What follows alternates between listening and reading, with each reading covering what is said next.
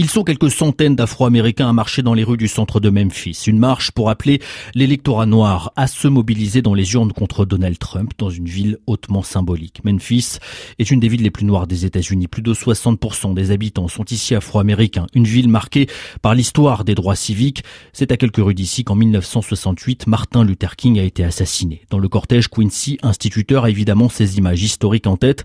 Il est venu marcher avec son fils de 3 ans. Dans ses mains, une pancarte porte l'inscription Respect my vote. Pour nous, c'est l'élection la plus importante de notre vie. Dans cette élection, nous avons un président qui diffuse la haine. Donc nous avons besoin d'un leader qui ne va pas nous diviser, qui ne va pas déchirer le pays. Nous avons besoin d'un président capable de nous rassembler.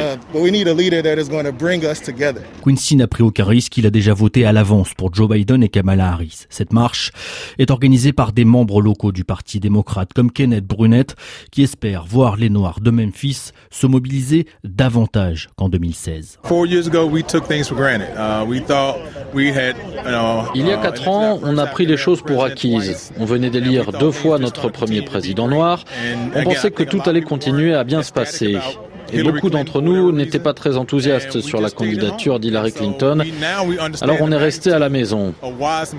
Et maintenant, on comprend l'importance pour nous d'aller voter. On pensait que Donald Trump n'allait pas gagner et on a vu le résultat quand notre électorat est apathique, qu'il ne se soucie pas du vote. Alors cette année, on s'en soucie parce qu'on a vu le résultat quand on s'en moque. Le Tennessee, État du Sud, républicain par excellence, a voté Trump à plus de 60% en 2016. À l'inverse, Memphis avait voté Hillary Clinton à plus de 60%. Quatre ans plus tard, Donald Trump prétend être le président qui a fait le plus pour les Noirs depuis Abraham Lincoln, qui avait aboli l'esclavage en 1865. À chaque fois qu'il entend Donald Trump prononcer ces mots, Larry McHale, élu démocrate de Memphis, rit jaune. Oui, c'est risible, c'est ce qu'il pense, mais il a tort. Il n'a pas du tout été le meilleur président pour les Noirs. Il nous a divisés. Il a refusé de dénoncer les suprémacistes blancs. S'il nous défendait vraiment, il aurait défendu nos droits. Il aurait soutenu Black Lives Matter au lieu de qualifier cette organisation de terroriste.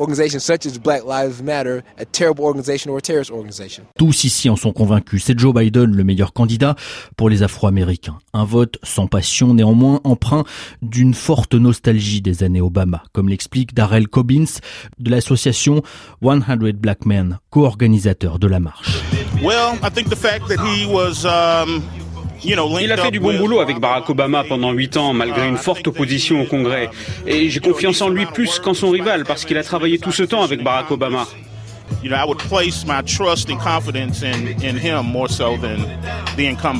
Autre signe encourageant, dit Darrell Cobbins, le fait que Joe Biden ait choisi Kamala Harris comme codistière, la sénatrice de Californie, qui pourrait devenir mardi soir la première femme de couleur vice-présidente des États-Unis. Éric de Salve, Memphis, RFI.